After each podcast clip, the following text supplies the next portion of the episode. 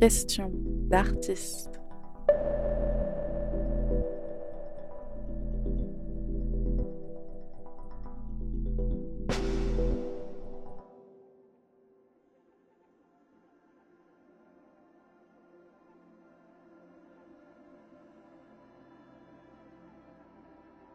Souvent, je me pose la question de la professionnalisation des jeunes artistes plasticiens aujourd'hui et puis quelle place ils ont en fait. Euh, parce qu'ils débutent, mais ils ont aussi une place, pas parce qu'ils sont confirmés qu'ils peuvent être plus visibles. Donc euh, en fait, moi, je, me pose souvent la question de la professionnalisation et surtout de leur accompagnement, puisque c'est mon rôle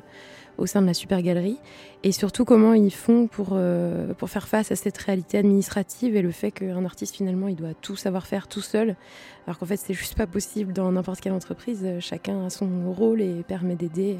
à ce que tout, tout, fonctionne donc comment, comment ils peuvent faire aujourd'hui et quelles sont les formations qu'est-ce qui existe? Parce qu'effectivement quand ils sortent par exemple de l'école des beaux-arts finalement ils,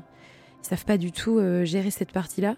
Et du coup, c'est dérangeant puisque ça les aide pas pour la suite. Et surtout, en fait, souvent, ils tombent des nus sur euh, tout ce qu'ils vont devoir faire et auquel ils s'attendaient pas du tout. Donc voilà, nous, on se pose souvent la question, même avec euh, d'autres amis qui travaillent dans le milieu, c'est comment on peut aussi bah, les aider à travailler sur cette partie pour qu'ils puissent être allégés et avoir beaucoup plus le temps de créer, qui est quand même du coup euh, ce pourquoi euh, ils travaillent. Donc euh, voilà, il y a bien cette question toujours de, bah, de comment on trouve les fonds, parce que s'il faut employer quelqu'un comme un administrateur de spectacle, il bah, faut bien le payer. Donc comment on négocie après, parce que dans le milieu de la musique ou dans le milieu du théâtre, il y a des cachets, c'est un peu plus clair, mais dans le milieu vraiment des artistes plasticiens, finalement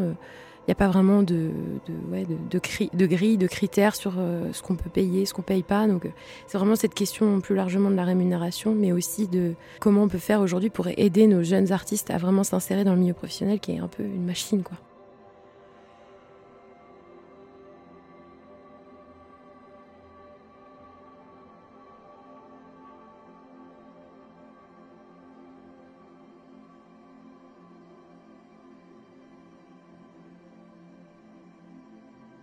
Alors moi, la question que je me pose, et c'est une question qu'on se pose euh, toutes les deux avec Louise et avec euh, du coup la compagnie, c'est euh, comment écrire un spectacle en biodynamie. En fait, la, vigneronne avec laquelle on, du coup Marie Caroget, qu'on suit et, qui produit un vin naturel, elle travaille en, biodynamie. Et son positionnement, il est de ne pas prépenser les choses, ne pas avoir de, de solution pour la plante, en imaginant que c'est elle qui sait et la plante qui, qui, doit la suivre.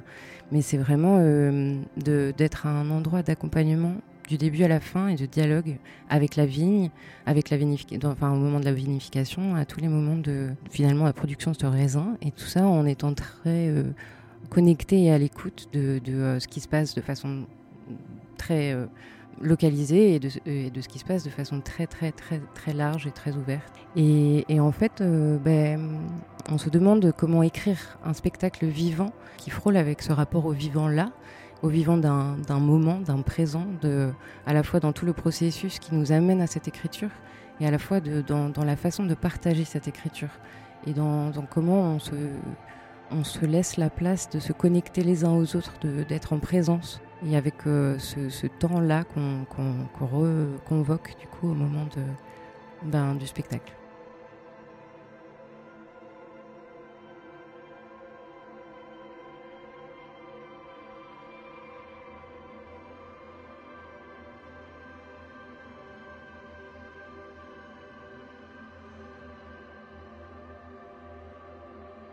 Donc moi, je vais parler d'une inquiétude que j'ai aujourd'hui.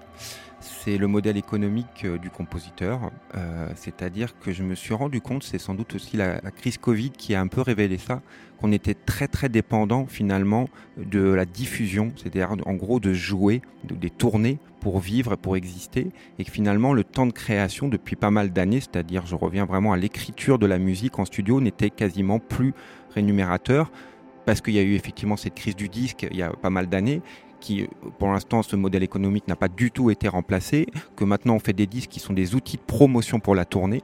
Alors moi j'aime beaucoup la tourner, mais je pense que c'est une fois de plus, quand on tourne, c'est qu'on tourne déjà une œuvre qui est écrite. Et quand on sait qu'il faut plusieurs mois pour créer une œuvre, à quel moment on va aussi s'interroger sur le fait qu'il faut financer ce temps de création? Et je, je m'inquiète de ça parce qu'il ne faudrait pas qu'il y ait que les rentiers qui puissent faire de la musique